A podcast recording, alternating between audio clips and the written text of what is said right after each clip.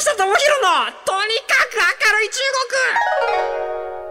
国上上直播的天天正能量中国。天天正能量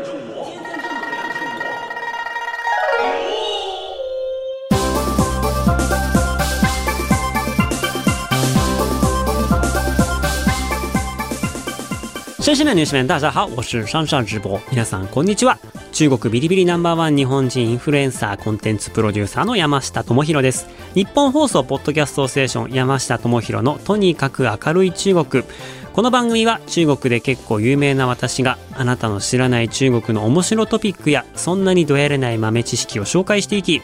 日本と中国の架け橋ならぬローション的な役割を果たしていきます。はい。えっとね僕最近初めて今年ですよね。もうこの誕生日に、えっと、初めてグランピングに行ってきたんですね。でグランピングに千葉に行ってきたんですけどあれいいっすね。もうちょっとびっくりしましたわ。なんかあのちょっとこう変な言い方ですけれどもああいうのってこうパーティー系というかまあ要はそのお酒飲んでワイワイみたいなそういうようなイメージをしてたんですけどなんか僕お酒ほぼほぼ飲まないんで、まあ、しっぽりしたいタイプなんですよね。ワイワイしたくはないみたいなのがあって、ただ、こう、グランピングもその彼女と二人で行ったら、こう、完全にあれなんですね。あの、全部用意してくれて、ほぼほぼ話し飼いにしてくれるんですね。で、完全にこう、施設の方が黒子になってくれて、何かあったら読んでね、ぐらいになってくれてて、で、前回行った、あの、ちょっといいとこなんですけど、あの、リバーサイド、えっ、と、ヴィラーのロアっていう千葉の、えー、とところとザ・ファームっていう2箇所行ったんですけれども1個目のやつが飯がめちゃめちゃうまいですよね。その現地のそこのお店のご主人が多分キャンパーなんでしょうね。ピザとかをあのそのまま窯で焼いてくれたりとか、まあ、作ってくれるパエリアとかアヒージョがめちゃめちゃうまいんですよ。で、自分たちで、まあ、焼きたいものを持ってって焼いて食べたりとかはするんですけれども、まあ、それがもう必要ないぐらいめちゃめちゃ美味しくてしかもそこ1日1組しか受け入れないんですよね。なので2人で行ったら2人っきりだし45人で行ったらもうそれっきりの人数だしでまあすぐすぐそこ川だしすっげえやっぱこうあの九十九里浜であの雰囲気もいいしすごい良かった良かったと思って。で次行ったザ・ファームっていうところがあれまたいいんですよね。Google マップでめちゃめちゃ評価高くて何こんなにいいんだろうと思ったらあの野菜を収穫できるんですよ。であの時間が決まっててその日のチェックイン日の4時と翌日の11時に野菜収穫体験みたいなのがあって、まあ、その場でこう芋掘ったりとかあの小松菜こうもいだりとかケールもいだりとかしてそれ持って帰れるんですよね。で持っても帰れるしその場でその日の夜に焼いて食ったりとかもできたりとかもするしコテージみたいなやつがまあすごくおしゃれなんですよね。であとはなんかスーパー銭湯みたいなのついててあのサウナがあるんですよ。でサウナと外気浴と水風呂がセットになっててこれなんかもう最近のサウナーキャンパーのもう本当にいいとこ取りみたいなちょっと僕なんか乗り遅れたところがあって って見てたんですけどいいもんだなと思って。これなんかそっかグランピング。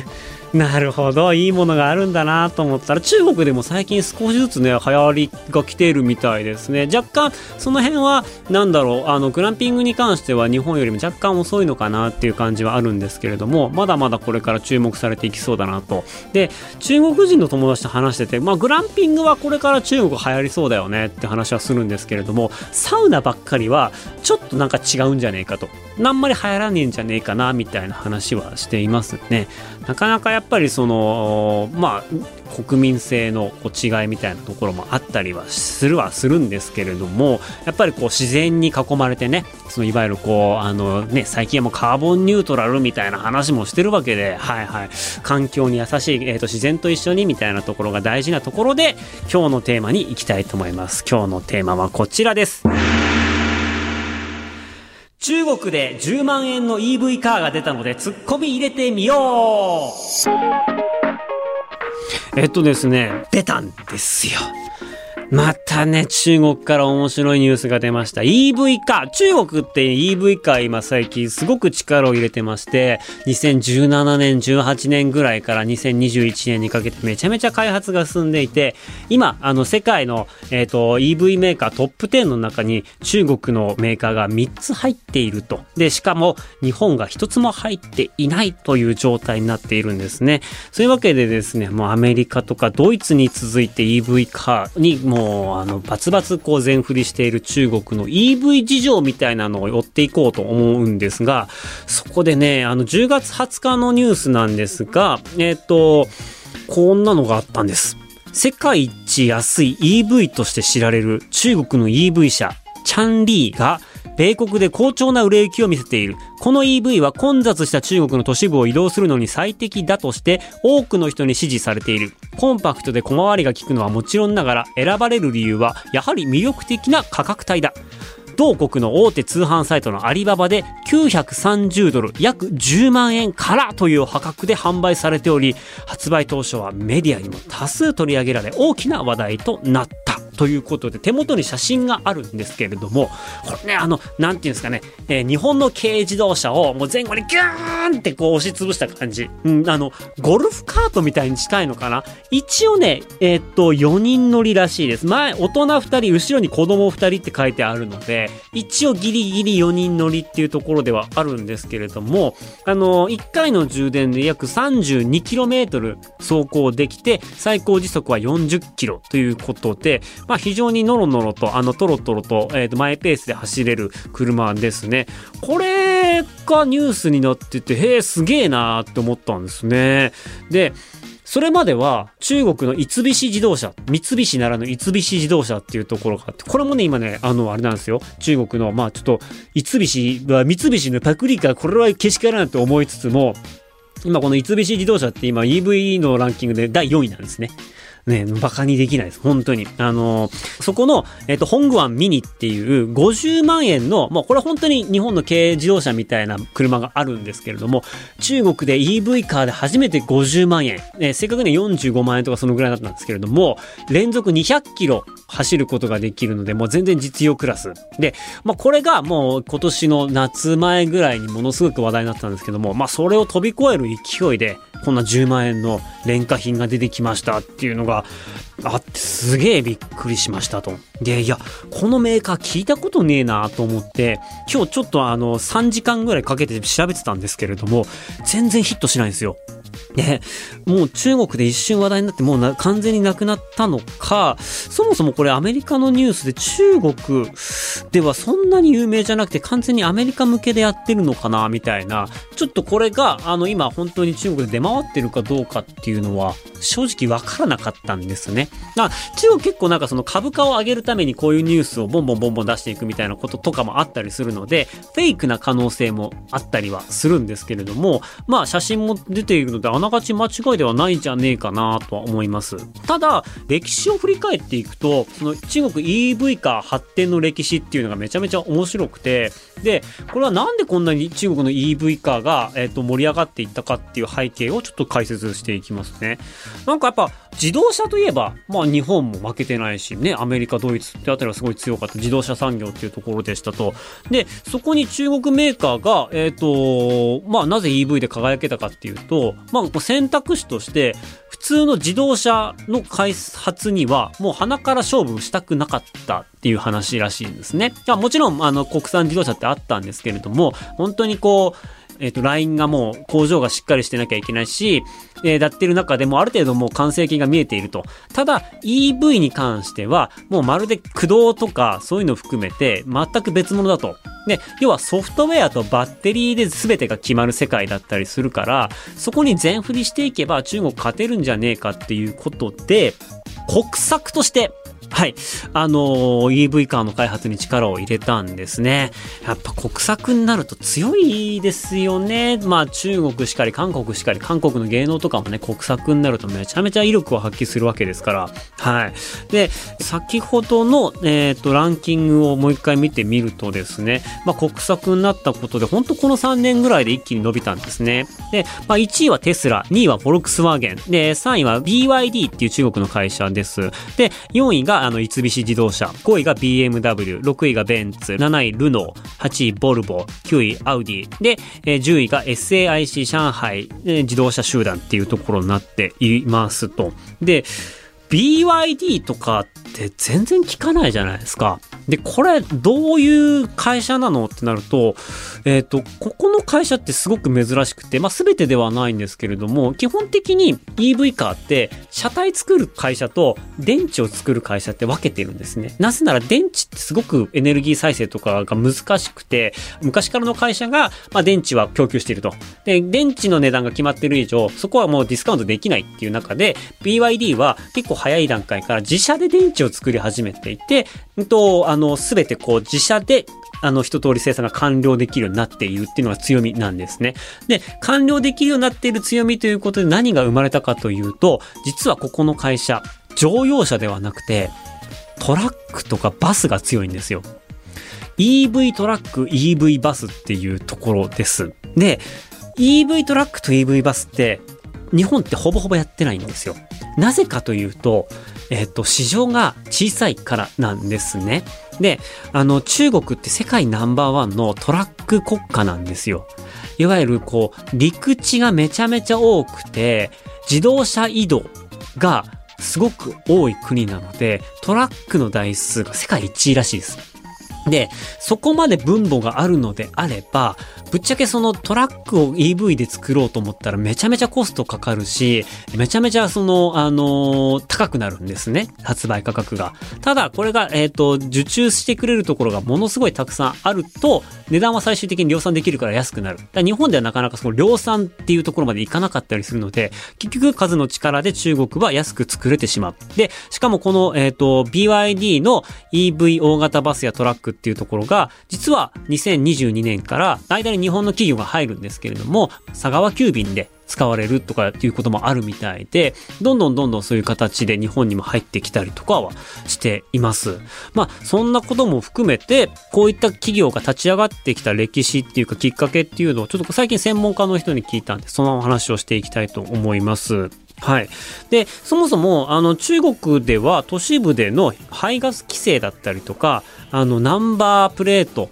が高すぎて買えないっていう問題だったりとか、渋滞がめちゃめちゃすごいっていう問題。ではその PM2.5 とか、あの皆さんも北京のこう曇った、ね、あの灰色の空とかっていうイメージ、あの、あるのかなと思うんですけれども、まあそういったものが環境的な問題もずっと抱えていましたっていうところで、まあカーボンニュートラルっていう流れも進んでいく中で、まあ電気自動車っていうのがもうそもそも重点政策だったと。で、以前もお話ししたと思うんですけれども、中国の、えっ、と、現地の車って緑色のナンバープレートが、あの、電気自動車ですよと。で、この緑色のナンバープレートは比較的取れやすいと。ただ、排気ガス出すタイプのガソリン車に関しては、出す個数が限られているので、まあ、抽選になってしまいますと。で、抽選になって、で、あの、獲得できた人がそれをまた販売したりとかするんで、結局手数料でめちゃめちゃ高くなって、あの、車車体よりも高くなってしまうみたいなことがあったりしたんですね。なので、ガソリン自動車の、えっ、と、まあ、コストっていうのを比較的上げたままにしといて、それよりも安く電気自動車買えますよっていう、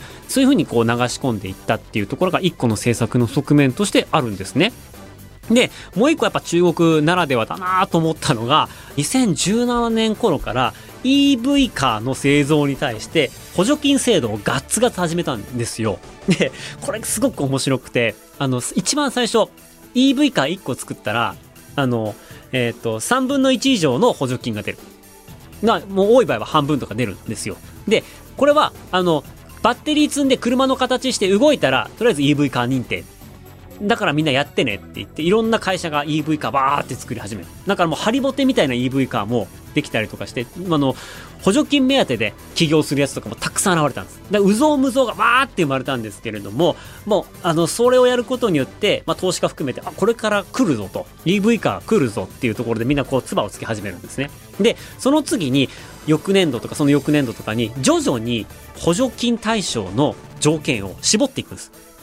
どのぐらいのレベルのバッテリーを使いなさいとか、えっと、車体はこういう風にしなさいとかって言って、少しずつ少しずつ絞っていって、最終的に補助金目当ての奴らはこう淘汰されていって、本当に EV カーの技術持っている企業だけが生き残るっていうような図式になっていて、要はそのばらまくんだけれども、最終的にしっかりできるところ、あの、何社か残すっていうような形で叩き上げていくっていうのが、この中国流なんですよね。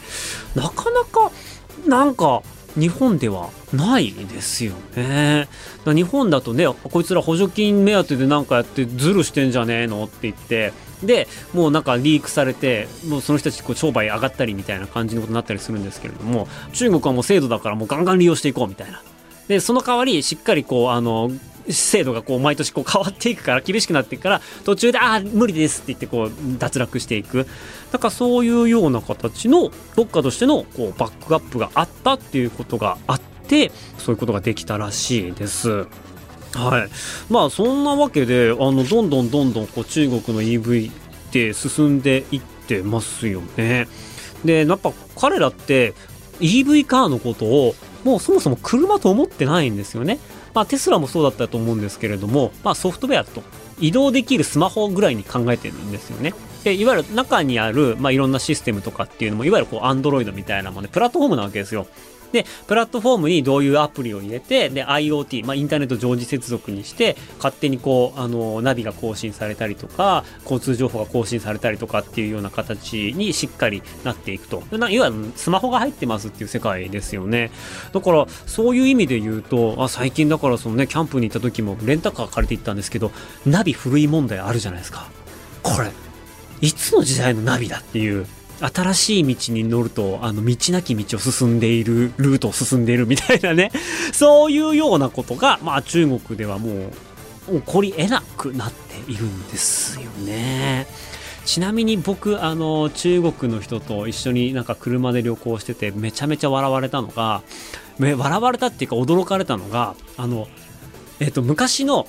車で CD を入れるために、あの、ピッて押したら、こう、ナビの画面がぐしゃってこう曲がって、ジュイーンってこう上がって、こう CD を受け取るこの口が出てくるじゃないですか。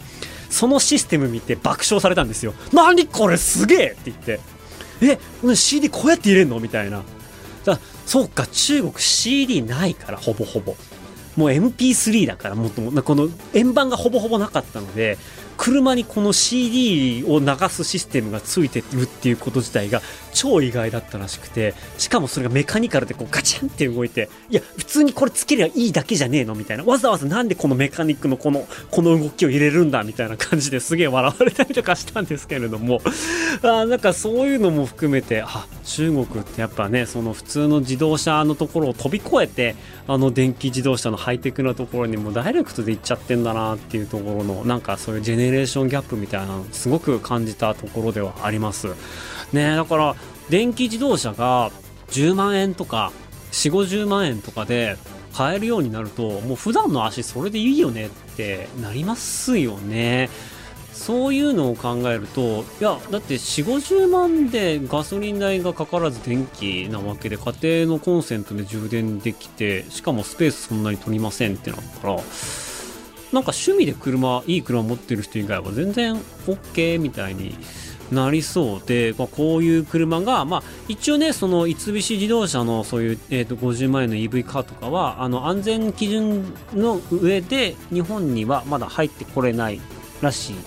とは聞いているんですが、こういったものが入ってくる世界っていうのも近しいのかなと思っています。ただじゃあ日本って何やってるのってなってるんですけれども EV カーではなかなかこう目立った業績出してないんですけれども今トヨタはあれですもんね。EV のその次を見越して、えー、と水素。うん、水素カーを作っていると。で水素エネルギーに貼って次の波を待っているというところで方針としては全然間違っていないんだろうなっていう気はしています。あの、まあ、バッテリーってそもそもリチウムバッテリーって環境に悪いんじゃね？みたいな。質の悪いバッテリーをこうね捨てる人とかあのバッテリーのリサイクルとかの問題もあったりしてそれってそもそもエコだっけみたいな結局電力使ってるうちは無理じゃねみたいな電力不足になってんじゃん普通にみたいなところもあったりして致しかゆしなところではあるんですけれども、まあ、どんどんバッテリーの研究の精度は上がっているらしくてあのもうほぼほぼ中国のバッテリーがナンバーワンみたいなところまで来ているってのは聞いています。はい、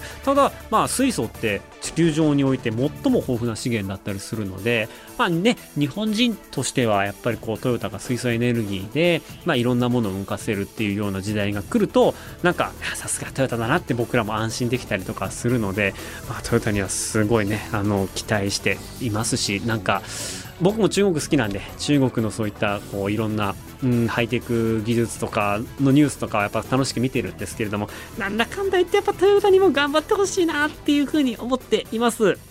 ちなみに僕あのバイク乗ってるんですけどバイクは川崎派です。僕ねバイク乗ってるんですけど僕のバイクは中学生の頃からバイク雑誌見るのがね兄の影響ですごい好きだったんですよ。でバイクで言うとまあ、昔から古いバイクが好きだったりあのあんまり人が乗ってないやつとかを、まあ、乗るのが好きなんですがいかんせん僕って身長が低くて足が短いんですよ。160センチしかなくて足が短いのででっかいバイク乗るとあの足つかなくて立ちこけするんですよね。でなので僕でかいバイク乗れないんですよ。あの普通にこう華奢なので支えきれないっていうのがあって。で今乗ってるバイクは選びに選んで川崎のダブルシリーズ。ダブルって名車なんですよね。あのダブル175っていうすげえ中途半端なバイクを見つけましてインドネシア川崎のバイクなんですよ。でちょっと気になる方はねちょっと検索してもらいたいんですけどダブル175っていうインドネシア川崎のバイクがあってそれがまああの本当に限定で日本に輸入されているんですよね。まあ今日本ではこう珍しいキャブレター式のバイクになっていて今日本で国内生産されているのは電子制御になってるんですけどダブル175っていうのはキャブレターの昔ながらのバイクになっていましてでそれがえ、ー、とまあいわゆるエストレアって言われるね川崎の 250cc のバイクの中では相当人気な車種ののデザインがあるんですけれどもあの、まあ、ちょっとそれの水色のちょっと変わった可愛いバイクに乗っていましてこういうバイクもですねどんどん電子化していくんだろうしまあ本当趣味でしか乗れなくなっていくんだろうなとかは思いつつも特有のこの振動というかね運転している感とか音とかも含めてちっちゃい頃の大学生高校大学生の頃からずっとこう現茶だったりとかバイクに乗っている。自分としてはねまあ、全部 EV 化になっていくのはまたちょっと悲しいなって寂しいところもあったりはするんですがまあ時代の流れとしてはね EV 化水素化になっていくってことでなんか持続可能な社会になっていくっていうのはおおむねまあ間違っていないだろうしそういう世界になるんだろうなっていうふうに思っています。はい最終的にね、あの僕のバイクのお話をしましたけれども、本当に球数が少ないらしいので、だいたい東京でそのバイク見たら、ほぼほぼなんか、結構な確率で僕のバイクの可能性があったりするので、あの、バイクにいたずらは絶対しないでください。はい。お願いします。あの、バイクにいたずらしたらね、バイカーは泣きますんで。ということで、えー、っと、今日の、えー、中身はこのぐらいにしておきましょう。この番組では皆様からのメッセージをお待ちしております。番組への感想、えー、中国に関する取り上げてほしいテーマなどありましたらメールをお願いします。メールアドレスは明るい at allnightnippon.com